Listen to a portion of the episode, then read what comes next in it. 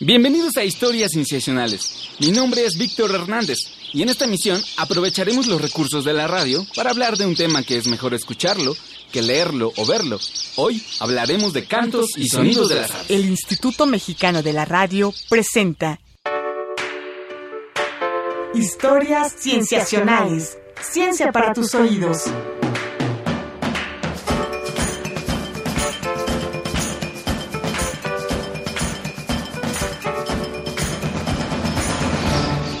Todos hemos escuchado cantos de aves. Ni siquiera el ruido de las grandes ciudades es capaz de silenciarlos. A ver, a ver. Silencio todos. Una por una. ¿Qué tal un gorrión europeo? Que habita la mayoría de las ciudades del mundo. O un zanate, frecuente residente de las ciudades. Una primavera. Una cocorita. Hay que aclarar que la mayoría de los científicos diferencian los cantos de otros sonidos. Y es que las aves pueden producir infinidad de sonidos. Patos, búhos, carpinteros, grullas, águilas. Se considera que son cantos los sonidos producidos con la siringe, un órgano especializado en la tráquea y que tienen complejidad acústica y armónica, y alguna función en el cortejo o en el emparejamiento. Como con muchas definiciones, es más fácil distinguirlo sobre la marcha.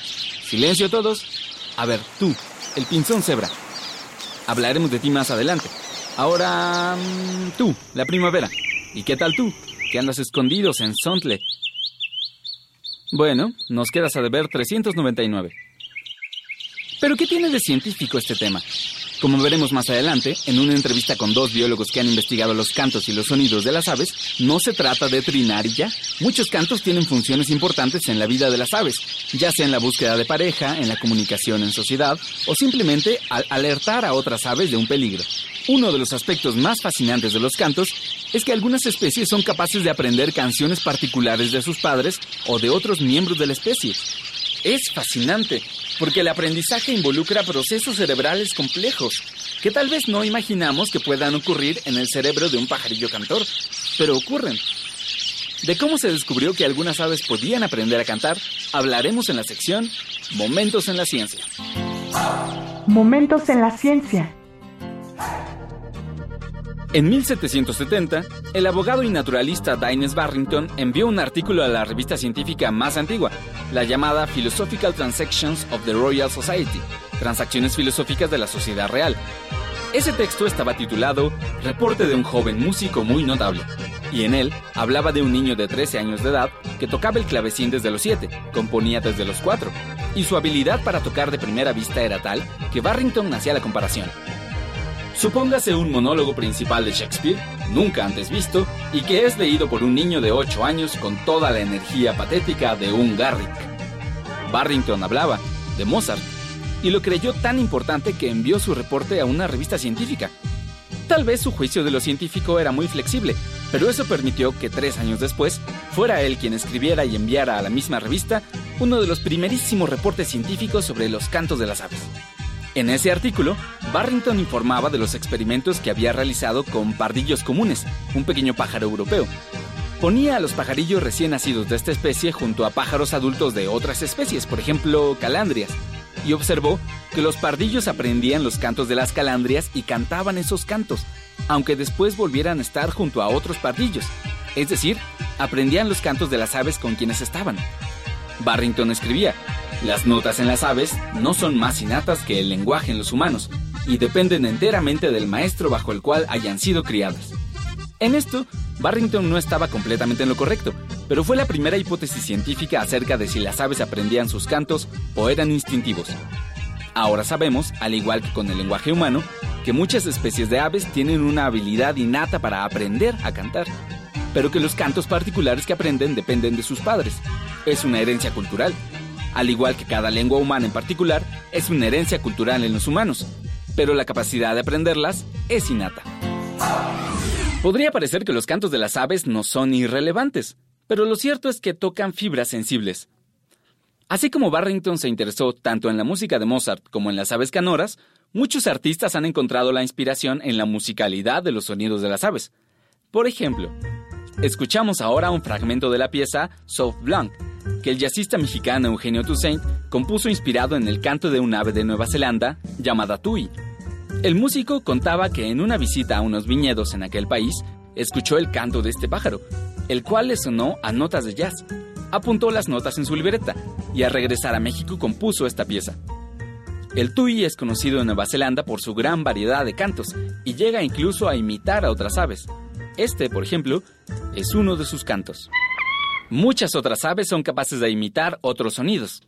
Una de las especies más famosas es el ave lira, oriunda de Australia, y una celebridad en Internet gracias a un video de la BBC, en el que muestra su asombrosa capacidad para imitar sonidos de otras aves y de otras cosas que escucha en su ambiente, ya sea en cautiverio o en vida libre, como cámaras fotográficas, alarmas de auto, motosierras o sonidos de una construcción. Pero la relación entre los sonidos producidos por las aves y los producidos por los humanos no se limita a imitarse los unos a los otros. Para la siguiente sección, Emiliano Rodríguez Mega, parte del equipo de historias cienciacionales, nos hablará de un gen llamado FOXP2, que relaciona íntimamente los sonidos de aves y de humanos. Ciencia en el mundo. Hola Emi, ¿cómo estás? Hola Vic, muy bien, ¿y tú? Bien, bien, gracias. Es muy importante preguntarte cómo estás. Ya lo sé. Oye, vi que estás como Blancanieves orquestando los cantos de las aves de este programa. No, yo diría más que como un San Francisco de Asís de la ciencia. gracias, gracias.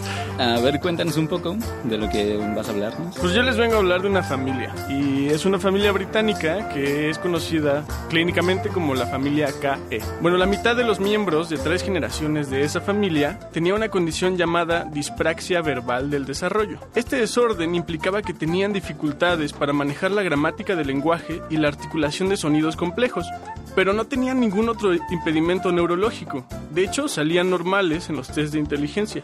Esta familia era una gran oportunidad entonces para estudiar el desarrollo del lenguaje desde la genética. Siendo familia, debían haber heredado de padres a hijos lo que fuera responsable de los impedimentos de su habla. Luego de muchos años de estudiar la familia, en el 2001, un equipo de científicos liderados por Cecilia Lai y Simone Fisher de la Universidad de Oxford pudo localizar la variación en el ADN que se transmitía de generación en generación. Era una mutación en un gen llamado FOXP2, que es el que ya dijiste. Ajá. Una vez localizado el gen, se buscaron mutaciones en ese mismo en otras personas fuera de la familia CAE, ¿no? que también tuvieran impedimentos en el habla. Y se encontraron las mismas mutaciones. Los investigadores pues se emocionaron, pues parecía que habían encontrado el gen del lenguaje. Ok. ¿no? Ahora no es tan sencillo, ¿no? No es, que, no es que podamos decir que hay un gen del lenguaje como hay un gen de la obesidad o como hay un gen de... Que tampoco digo, los genes hacen muchas funciones en el cuerpo y están ligados a esos padecimientos, pero no es que sean los responsables por completo, ¿no? ¿no? Puede haber como toda una red de genes detrás de eso. Bien, bien, bien. ¿Y qué pasaba con este? Pues lo, lo especial de FOXP2 es que FOXP2 es un gen que fabrica un tipo de proteína que se llama factor de transcripción. Ajá. Entonces los factores de transcripción lo que hacen es que le dicen a los genes cuándo se tienen que activar y cuándo se tienen que apagar. Después de otros muchos estudios de otros investigadores, se encontró que FOXP2 regula muchos genes relacionados con el desarrollo neuronal y se encuentra activo en las zonas particulares del cerebro, como aquellas que están relacionadas con el lenguaje. Bien, bien, bien, bien. Pero lo más padre es que se descubrió que el gen FOXP2 también existía en muchos animales. O sea, no, no era cosa exclusiva de humanos. Exactamente. Ajá. Pero además lo padre es que en los animales en los que se encontró eran animales que aprendían a, a producir sonidos muy complejos, como los delfines, las ballenas, los murciélagos, los elefantes y por supuesto pues, las aves. Ah, sí, que estamos hablando de aves, ¿verdad? Ok, perfecto, bien. Entonces, esto está bien padre porque el hecho de que se encuentren tantas especies y que se haya conservado relativamente igual ¿El gen? el gen, exacto, significa que pues no es exclusivo de los humanos, como en un principio se creyó. Significa que debe de haber un papel más importante en el desarrollo neuronal de muchísimos animales y de hecho se ha encontrado que se expresa casi en las mismas regiones de los cerebros de estos animales que en los cerebros de los humanos. Bien, eso es, sí es interesante. Sí, sí está bien padre. Ajá. Y bueno, o sea, ya como relacionados un poco más a las aves can- canoras o los pájaros cantores, se han hecho estudios de la actividad de FOXP2 en el pinzón cebra. Y se ha encontrado que el gen está más activo cuando esta ave está aprendiendo a cantar. Lo que han hecho en el laboratorio es que han suprimido la actividad de FOXP2 en el cerebro de los pinzones cebra, que están aprendiendo a cantar con sus tutores, y se ha encontrado que entonces esos polluelos son capaces de imitar los sonidos, sí, pero no los pueden imitar tan fielmente. Es como si no pudieran seguir la gramática de los cantos. Es como si fuera un caso más o menos como la, la familia KE. Ajá. Entonces, pues probablemente FOXP2 sí tenga una importancia en el lenguaje, pero quizá tenga que ver con lo que ocurre en el cerebro durante la generación de, de sonidos complejos. Está muy, muy padre. Sí, está bien padre, Víctor. Y Bueno, hay un investigador que se llama Richard Mooney, eh, que es de la Universidad de Duke, que lo pone de la siguiente manera, ¿no? Él dice, las aves son uno de los pocos animales no humanos que aprenden a vocalizar. Producen canciones para el cortejo que se transmiten culturalmente de generación en generación. Sus cerebros podrán ser mil veces más pequeños que los nuestros, pero al menos en una dimensión, el aprendizaje vocal, son nuestros iguales. Perfecto, pues muchas gracias, Emi, por contarnos de estas similitudes. No, ¿de qué? Oye, pero me queda una duda, Víctor. Ajá. y ¿Cuál? es, pues, ¿cuándo tú nos vas a cantar algo? Ah, pero yo no soy un ave canora. pero tienes el gen FOXP2. Pero eso es para hablar y estoy hablando, no necesariamente para cantar. Digamos que cantaré cuando sea estrictamente necesario para la ciencia. Está bien. Muy bien, muchas gracias. Nos vemos, Víctor. Bye. Regresando del corte, hablaremos acerca de las funciones de los cantos en la vida de las aves y de cómo se estudia este fenómeno animal tan fascinante, con Alejandro Gordillo y Marco Fabio Ortiz del Museo de Zoología de la Facultad de Ciencias de la UNAM. No se vayan. Vamos a un corte y regresamos. Tú escuchas historias cienciacionales. Ciencia para tus oídos. Ciencia para tus oídos.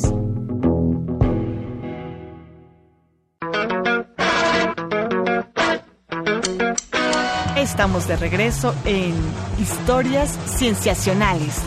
Ciencia para tus oídos. Ciencia para tus oídos. Regresamos a Historias Cienciacionales. Entrevistas.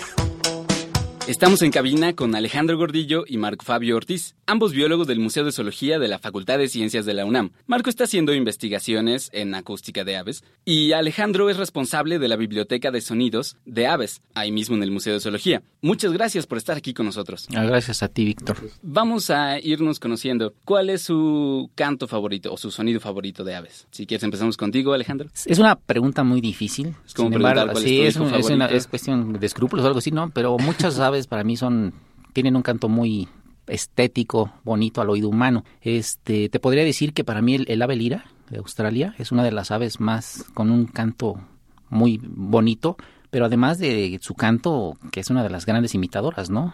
Imita todos los sonidos que escucha a su alrededor. Entonces ella es, creo que para mí ahorita la más bella en su canto. Qué padre. Justamente de ella hablamos un poquito antes en el programa. Ajá. Para ti, Marco. Para mí el canto más bonito es el de la oropéndola de Moctezuma, que es un canto bastante elaborado y los machos incluso cuando lo emiten hacen un despliegue visual para atraer a las hembras y es muy muy bonito. Esta es una especie mexicana. Sí, sí, es una especie mexicana del sur, sureste de México. Qué padre. Y ahora sí vamos a unas preguntas un poco más formales. Hablemos un poco de por qué cantan las aves, si acaso se puede decir, qué tipo de funciones biológicas tienen los sonidos que producen y particularmente los cantos. Claro, este, te puedo hablar un poco más de un tema general que es la comunicación animal. Particularmente algunos grupos animales utilizan este tipo de emisiones sonoras para poder comunicarse. En el caso particular de las aves, eh, sus cantos son una señal de, de que aquí estoy. En el caso de si quieren solamente referirse a, un territorio, por ejemplo, en el caso de cuidar un territorio, particularmente en el caso de los machos, o cuando estamos en la época reproductiva por selección sexual, simplemente los machos están tratando de atraer a las hembras a través de sus cantos. Principalmente cumplen estas dos funciones los cantos. Sí, sin embargo, bueno, aparte de lo que ya nos decía Alejandro, tienen otras funciones, ¿no? Por ejemplo, hay una serie de, llamados que son unas vocalizaciones más sencillas, en las cuales, bueno, se emiten por distintos eh, sexos, pero también a distintas edades. Algunos pollos, eh, cuando so- están en el nido, pueden emitir algunos llamaditos para estimular a que los padres les lleven comida. Entonces, no sé si alguno ha visto algún nido donde están los pollitos y están ahí piándole a los papás, ¿no? Sí, es la imagen clásica de los Ese- pollos. exacto, piando. esa es la clásica. Y otras, por ejemplo, ya en las aves migratorias, algunas de ellas migran durante la noche. Entonces, no todas las aves tienen una buena visión nocturna, ¿no? Como los búhos y algunas otras rapaces, pero En, estas aves migratorias lo que hacen es, mientras van volando en la noche, van emitiendo pequeños llamaditos y entonces se van manteniendo en contacto e incluso hay algunos estudios con los cuales las pueden monitorear a través de estos llamaditos que van haciendo al migrar. Mm, qué interesante. Ahora, a los científicos nos suelen interesar muchos temas que para otras personas podrían parecerles irrelevantes, ¿no? Pero, ¿por qué no nos hablan un poco de qué fue lo que ustedes vieron de fascinante en este tema que los llevó a estudiarlo y quizá platíquenos un poco de por qué nos debería también interesar ¿no? a los demás. Algo que es importante que nosotros sepamos es que las emisiones de los animales están presentes en muchos ambientes o hábitats, ¿no? Entonces son patentes, son evidentes. Esto es importante. Si nosotros ponemos un poco de atención en ello, te darás cuenta de que siempre los animales están tratando de comunicar por este medio sonoro. Entonces, a raíz de esto, este, particularmente en mi caso, me llamó la atención que en el caso del grupo de las aves, algunas especies particularmente, empecé a notar que cantaban diferentes en una región comparado con otra. Entonces a mí me interesó por qué esta especie de esta población particular canta tan diferente que una que está a 20 kilómetros o 30 kilómetros de distancia. Entonces, estudiar la evolución del canto a través del tiempo y el espacio es algo fascinante para mí, es lo que estoy tratando de hacer y entender en muchos en muchas especies de aves de México. Sí, para mí, bueno, yo creo que también algo muy importante que tiene el canto de las aves es que en algunos grupos de aves eh, el canto es aprendido, en otras es como innato y en unas es aprendido. Y estas, estas aves que aprenden el canto son un mecanismo muy importante de investigación para estas cuestiones del aprendizaje y desarrollo neuronal, ¿no? Que incluso el humano ha estado aprovechando, ¿no? Para ver el desarrollo de generación de neuronas, etcétera.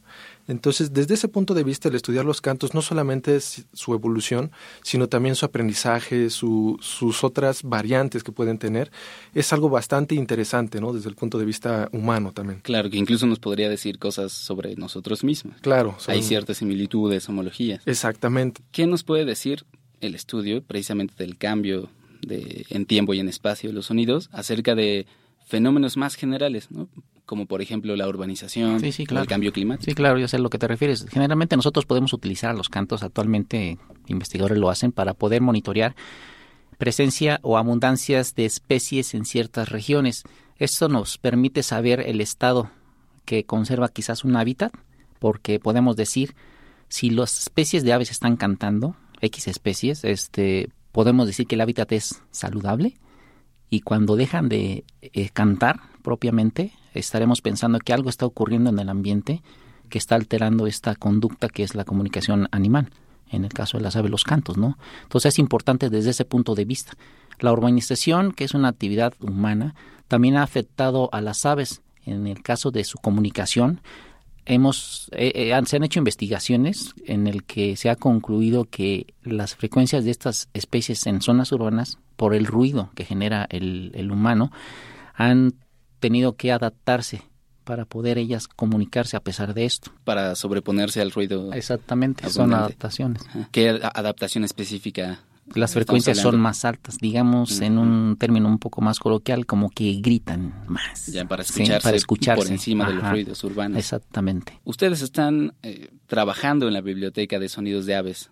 ¿Y cómo es que hacen esto? Es decir, ¿cómo se estudian los cantos de las aves? ¿Es simplemente salir a dar un paseo entre los árboles y ponerse a escuchar o apuntarlo? o, cómo se estudia? Bueno, cuando nosotros vamos a campo, llevamos nuestro equipo de grabación y nosotros precisamente por este proyecto de la biblioteca grabamos prácticamente todas las especies que están en el entorno al que vayamos. Pero también como parte de nuestros proyectos particulares nos enfocamos en algunas especies. El poder tener las grabaciones de unas especies y de las que están de fondo nos habla un poco de la estructura de esta comunidad de, de, aves, ¿no? Es decir, qué especies están presentes, cuáles son las más abundantes, cuáles son las que cantan más. Entonces, es otra manera de poder estudiarla, ¿no? No necesariamente uno tiene que, que estar directamente en campo para poder estudiar estas aves. Ahora incluso con los equipos de grabación automático, tú puedes dejar un, una grabadora y está grabando por días, semanas o hasta meses y después tú la recoges y puedes analizar todo lo que, lo que hay en, esa, en esas grabaciones. Puedes ver eh, sexos, edades, eh, incluso las especies, ¿no? Cada, cada especie tiene un canto particular y con eso podemos nosotros rastrearlo, ¿no? Identificarlos. Es como si fuera una huella digital. E incluso en algunas especies podríamos hasta distinguir entre individuos de la misma especie, ¿no? Podemos saber si es el individuo A o el individuo B el que está cantando en, esta grabación. No sé si quieres agregar algo. Sí, claro, quiero agregar algo. Este, actualmente nosotros ornitólogos, que somos aquellos investigadores que se dedican o enfocan al estudio de las aves particularmente, sabemos que es más confiable actualmente este tener un registro sonoro que sea detectado por su canto de una especie X que a través de la vista. Muchas mm. veces cuando estás en el campo y estás utilizando binoculares, el individuo de esa especie está dos milésimas de segundo ante tus ojos y se va. Y, tú dices, tú dices es esta especie, pero nunca estamos tan seguros de ello. Sin embargo, si escuchamos su canto o, mejor dicho, lo grabamos, tenemos esa firma de identidad, como dice Marco, firma de identidad propia para cada especie.